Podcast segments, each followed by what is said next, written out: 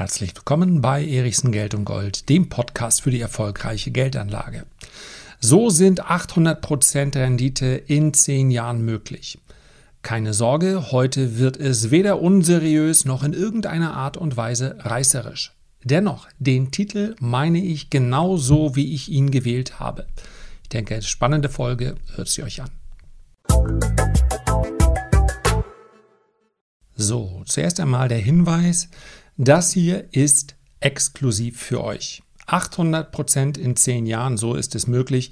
So wird nämlich auch der Titel eines etwas längeren Vortrags halten, den ich auf der Invest gebe.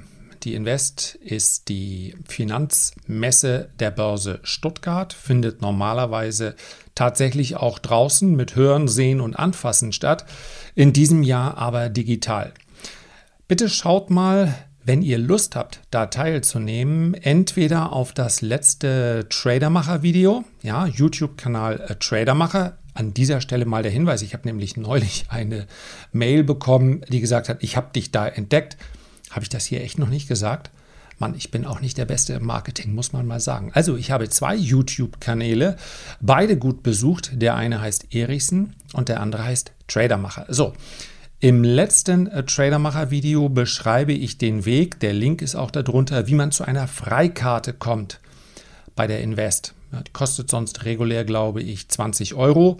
Und mit dem Code Erichsen unter Aktionscode kann man sich diese Karte umsonst holen.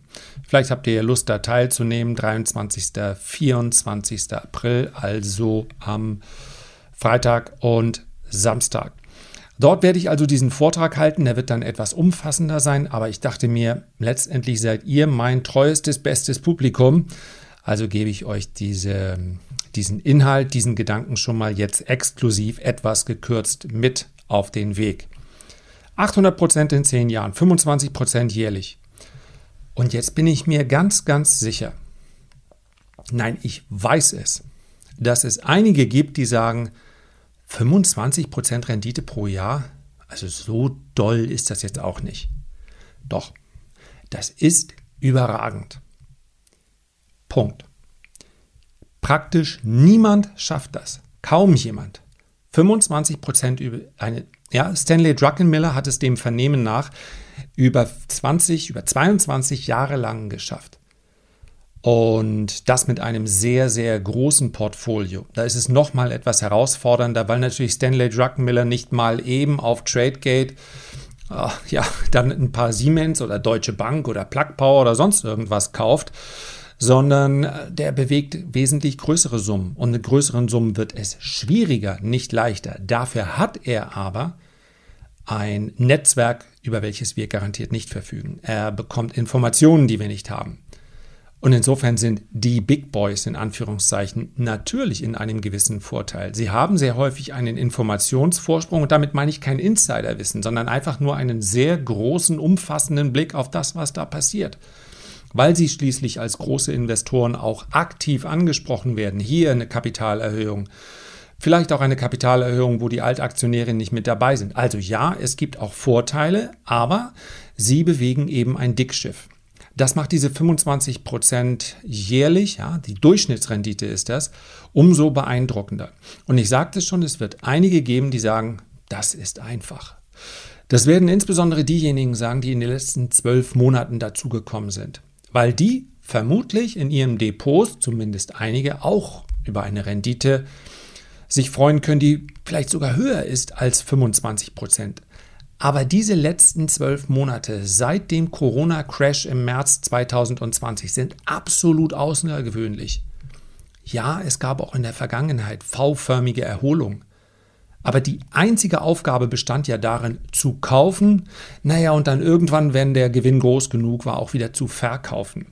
Falls mir also jemand seine Belege schicken möchte, können ja auch geschwärzt sein, die Daten, und sagt, guck mal, ich habe hier weitaus mehr geschafft als 25 Prozent, dann bitte über eine Historie, die mal mindestens fünf Jahre beträgt.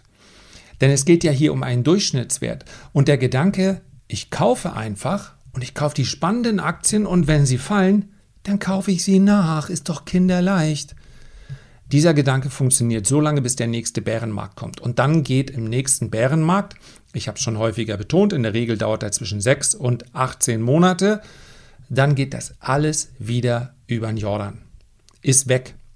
Verluste 70, 80 Prozent, weil man halt als aktiver Anleger bei der Spekulation, benutzen wir ruhig das böse Wort, in Verluste hinein nicht nachkauft. Das hat aber in den letzten zwölf Monaten so gut funktioniert, dass ganz viele denken, das ist eine Strategie.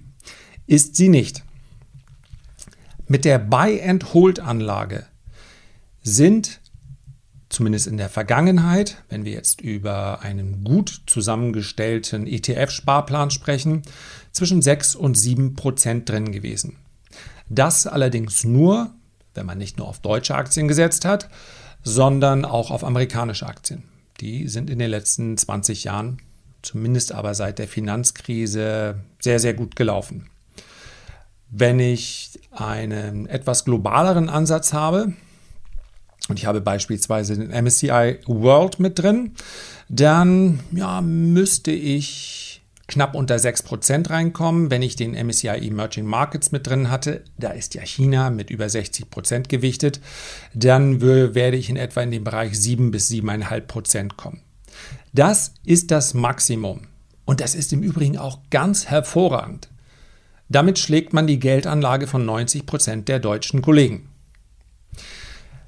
Mit einer guten Anlage in qualitativ hochwertige Einzelaktien. Ich bastel mir also ein Portfolio. Und auch hier sprechen wir immer noch über Buy and Hold.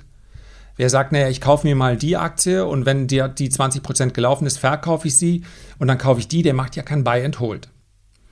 Auch beim Buy and Hold kann es natürlich sein, dass im Laufe einer Dekade, also im Laufe von zehn Jahren, vielleicht auch mal vorher es notwendig wird, einen Wert zu verkaufen und einen anderen hinzuzukaufen. Allerdings niemals, weil der Wert jetzt mal in den letzten zwölf Monaten nicht so gut gelaufen ist, wie ich das wollte. Deswegen wird er nicht ausgetauscht. Dass ein, am Aktienmarkt bestimmte Branchen, bestimmte Sektoren zu einem Zeitpunkt besser laufen als andere, das ist ja durchaus gewollt. Aber um dann eine Durchschnittsrendite zu erwirtschaften, kann ich natürlich nicht sagen, ich springe immer gerade auf den Sektor, der gerade läuft. Denn sonst bewege ich mich als Spekulant und das klappt bei den allermeisten nur dann, wenn wir in einer ausgeprägten Bullenphase sind, so wie jetzt in den letzten zwölf Monaten. Meines Erachtens liegt in etwa die maximale Rendite bei einem qualitativ hochwertigen Portfolio aus Einzeltiteln zwischen 10 und 14, vielleicht 15 Prozent. 15 Prozent ist fast ein bisschen viel auf Dauer. Wir haben, ich sage das nur mal an dieser Stelle, um hier eine gewisse Referenz zu geben, wir haben bei den Renditespezialisten derzeit in unserem Zukunftsdepot, das ist dort, wo wir langfristig investieren und auch investiert bleiben, müssten so bei rund 12 Prozent sein. Also wir haben alle Indizes klar geschlagen in den letzten Jahren. Ja, wir sind sogar etwas über 12 Prozent. Ich möchte das aber ungern, das ist kein Marketing und es wird Zeiten geben, wo auch ein Zukunftsdepot deutlich unter Druck gerät. Jedes Portfolio verliert in einem Bärenmarkt. Jedes. Diversifikation bedeutet nicht, ich mache immer eine positive Rendite mit einem meinem Buy-and-Hold-Portfolio. Und dass die Performance, die muss man bei einem Anspardepot natürlich immer so vergleichen, dass man sagt, okay, wenn wir alle Werte am Tag X vor fünf Jahren gekauft hätten, wie hat sich dann mein Portfolio entwickelt? Wie hat sich der SP 500 entwickelt? Wie hat sich der DAX entwickelt? Das ist die korrekte Betrachtungsweise. Nur auf die Rendite zu schauen bringt nämlich nichts, denn bei einem Ansparportfolio muss meine Rendite zumindest anfangs in den ersten Jahren immer etwas schwächer aussehen, weil ich ja nicht voll investiert bin. Ich kaufe ja jeden Monat. Ja? Aber man kann sie natürlich zurückrechnen, die Rendite, und weiß dann in etwa, wie hätte sich das Portfolio gegen die Indizes geschlagen. Also nehmen wir mal im Durchschnitt an von 10 bis 12 Prozent, um uns hier im realistischen Bereich zu bewegen. Das ist großartig. Jede inflationäre Phase hätte man Ich muss gerade über mich selbst lachen. Also, das ist großartig. Ja, das, es geht hier nicht um das Zukunftsdepot. Jeder, der sagt, ich kann mir sehr schön ein Portfolio aus Einzelaktien zusammenbauen, der macht das genauso gut. Ich will damit nur sagen, wer dann sieht in der Vergangenheit, er hat 10 bis 12 Prozent erreicht, der hat es absolut richtig gemacht. Wir sprechen ja hier immer noch von Buy and Hold. Der wird die Inflation ausgleichen und darüber hinaus ein Vermögen aufbauen. Top. Aber 800 Prozent, also aus 10.000 Euro werden 93.000 Euro in 10 Jahren. Das ist mit Buy and Hold absolut ausgeschlossen. Wäre auch irgendwie ungerecht. Wenn man Buy and Hold einfach mal was kauft und dann verneunfacht sich das Kapital in 10 Jahren, dann wird es ja jeder machen. Es gibt nur einen einzigen Weg, wie man 800% Rendite in 10 Jahren machen kann. Durch Spekulation. Und hier kommt der ganz, ganz große Disclaimer. Mach es nicht. Mach es nicht. Und ich meine es genau so, es ist nicht in irgendeiner Art und Weise Klammer auf, aber hör dir noch diesen Podcast bis zum Schluss an. Spekulation kann total spannend sein, sondern mach es nicht. Man muss sich für Spekulation wirklich auskennen. Man muss wissen, was man dort macht. In der aktiven Geldanlage, im Trading, jetzt habe ich das auch mal gesagt, wobei das Day Trading noch etwas eine ganz andere Disziplin ist. In der Spekulation habe ich andere Regeln als bei der Buy-and-Hold-Anlage, sowohl was die Analyse angeht, als auch was das, furchtbares Wort, Mindset-Up angeht.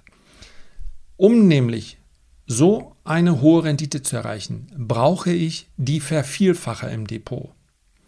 Ich brauche also Spekulationen wie Amazon vor sechs oder sieben Jahren oder ja, wir könnten die großen jetzt alle nennen, Netflix. Ja, eine Tesla wäre eine erfolgreiche Spekulation gewesen. Eine Microsoft hat sich vervielfacht. Oder, oder, oder. Diese Vervielfacher brauche ich. Und ich brauche die Vervielfacher, die sich dann letztendlich durchsetzen. Um diese Vervielfacher in mein Depot reinzubeordern, was, was ist denn da die wesentliche Hürde? Mal vorab. Die allergrößte Hürde ist erstmal meine Bereitschaft, Geld zu verlieren. Erfolgreiche Spekulation bringt immer mit sich, dass ich es ertragen kann, Geld zu verlieren. Der Punkt, an dem es bei den allermeisten scheitert, ist der Punkt Titelauswahl. Ich möchte das, ich gebe es ganz offen zu, ich lasse euch an diesem Prozess gerne gedanklich teilhaben. Eventuell möchte ich das einmal erläutern, wie man hier quasi seinen eigenen Hedgefonds bastelt. Ich muss das, kann das, muss das aber in einem geschlossenen und geschützten Rahmen machen, als wenn ich es mache, als ein Projekt, bei dem nicht automatisch jeder draufdrückt und sagt, ja, will ich auch. Denn die Gefahr, ich weiß, jetzt ist die Stimmung gut für die Börse.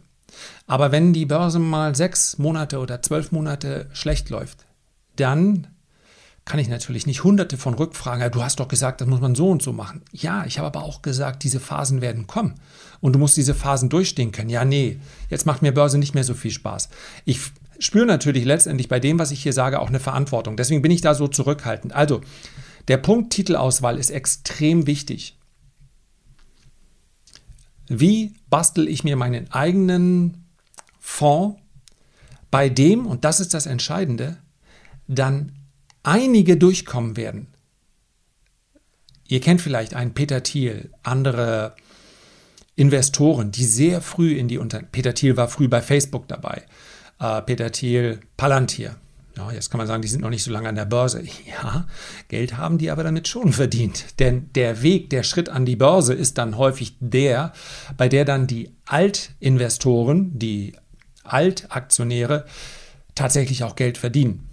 Peter Thiel ist ja jetzt auch noch im operativen Geschäft dabei. Aber was entscheidend ist, obwohl die eine hervorragende Ausbildung haben, ein hervorragendes Netzwerk, haben die in ihren Portfolios eine Reihe von Beteiligungen, mit denen sie Millionen von Dollar verlieren. Das heißt also, die Besten der Besten legen sich mehrere Eier ins Nest, weil sie wissen, da kommen am Ende nur einige wenige durch. Und die müssen ausgleichen und mehr als ausgleichen, was ich mit den anderen verliere. Nochmal, das muss man sich einfach klar vor Augen führen. Wenn ein Peter Thiel, ich nehme ihn jetzt einfach mal, weil er so bekannt ist, es gibt natürlich noch ganz, ganz viele, die bei diesen Pre-IPOs dabei sind, bei frühen Finanzierungsrunden und so weiter, ja. Das ist ja ein sehr, dieses Private Equity, das ist ein sehr, sehr spannender Bereich, in der Regel auch einer, bei der dann erst ab hohen Millionenbeiträgen überhaupt mitgespielt werden darf. Also, die legen sich dann äh, zehn Titel in ihr Portfolio und von diesen zehn Titeln kommen dann vielleicht drei an. Und deswegen meinte ich, man muss es ertragen, Verluste zu realisieren. Denn auch an der Börse geht es bei der Spekulation nicht anders. Ich kann mir nicht zehn spekulative Titel heute reinlegen und sagen, dann nehme ich einen mit Wasserstoff, dann nehme ich einen mit Elektroautomobilität, dann nehme ich einen noch mit, was hat er neulich gesagt, mit Lachgas?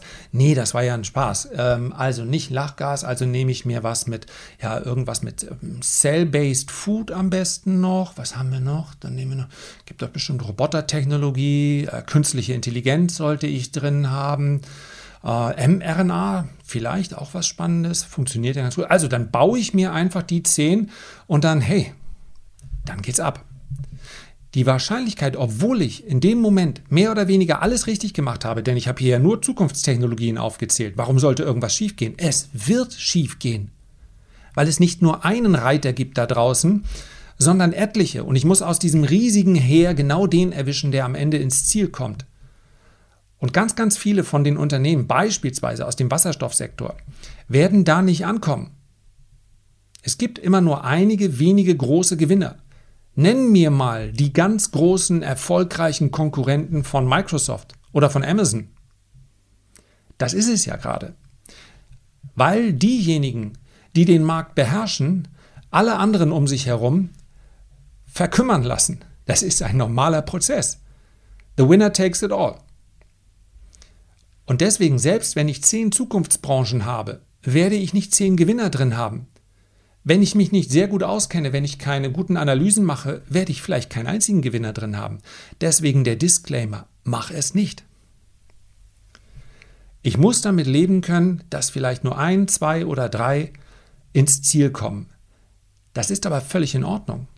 Denn wenn ich bei diesen zwei oder drei diese Aktien habe, die dann sich nicht eben nur verdoppeln, sondern auf Sicht von zehn Jahren verfünffachen, verzehnfachen, verzwanzigfachen, dann habe ich unter dem Strich, wenn ich es gut gemacht habe, eine Rendite von 7, 8, 900 Prozent, obwohl ich vielleicht einige Positionen wertlos ausbuchen muss. Und da sind wir beim zweiten wesentlichen Punkt eines erfolgreichen Spekulanten. Durchhaltevermögen und die Bereitschaft, aus 100% oder aus 150% Kursgewinn 30% Kursgewinn werden zu lassen. Die Bereitschaft, eine Aktie zu halten, die sich verdoppelt hat und die im Anschluss 60 oder 70% fällt. Wer hat die denn? Mal ganz ehrlich. Ein Kapitalverdoppler und dann fast wieder zurück auf Null? Null? Nur genau so sehen die Charts aus. Schaut sie euch gerne an im frühen Stadium, die Amazon, Facebook, Google, Netflix. Ich könnte noch etliche mehr nehmen. Schaut, geht gerne auf den Nasdaq 100 Index und schaut euch da die Namen an, die ihr kennt. Ja, ihr könnt selbst die neuen nehmen. Ja, alles, was nicht in den letzten zwölf Monaten an die Börse gegangen ist. Die sind alle schon zu sehr, sehr hohen Bewertungen häufig rangegangen. Was nicht heißt, dass nicht auch da einige Gewinner dabei sein können, aber wenn man sich diese Charts anschaut von denjenigen, die das Rennen gemacht haben, dann wird man sehen, das sieht heute so aus, als sei es ein Strich nach oben gewesen. Aber bitte die Einstellung logarithmischer Chart wählen und dann mal genau auf die Jahre 2007, 2008, 2009, 2010 zoomen, sich das anschauen. Dann wird man sehen, da waren Korrekturen von 80, 90 Prozent. Wenn heute jemand sagt, oh, ich bin Altaktionär bei Apple, ja, dann frage ich mich, ob Altaktionär heißt seit 2015 oder was ist Altaktionär? Vielleicht gibt es einige da draußen, würde mich ja sehr freuen für euch. Aber Apple, die waren tot, da war nichts mehr übrig. Was sie hatten, ist Design. Sie hatten keinen Steve Jobs mehr, sie hatten kein Geld mehr. Solche Entwicklungen, ja, in dem Fall war es natürlich auch mehrere tausend Prozent, die die Aktie anschließend gestiegen ist, solche Entwicklungen selbst nach Rückkehr von Steve Jobs gab es einen Einbruch von mehr als 80 Prozent im Kurs. Und das muss man aushalten. Alles andere zu sagen, naja, ich mache das, ich mache es einfach, wenn die auf dem Allzeithoch ausbrechen, dann kaufe ich die. Mit technischer Analyse funktioniert das nicht. Da muss man durchhalten können und schlicht und einfach der Auswahl seiner Titel vertrauen. So, deswegen, ich lasse den Disclaimer jetzt am Ende weg, denn das macht natürlich auch wahnsinnig viel Spaß. Wir sprechen dann von Kapital, logischerweise. Wir sind, wie gesagt, nicht beim Buy and Hold, was nicht für die Altersvorsorge gedacht ist. Kapital, auf das ich verzichten kann, wenn es schief geht, ganz, ganz wichtig. Und wenn es gut geht, ja, dann sorgt es selbstverständlich für den, für den Extra-Kick. Ich habe derartige Spekulationen teilweise sogar in einem getrennten Depot.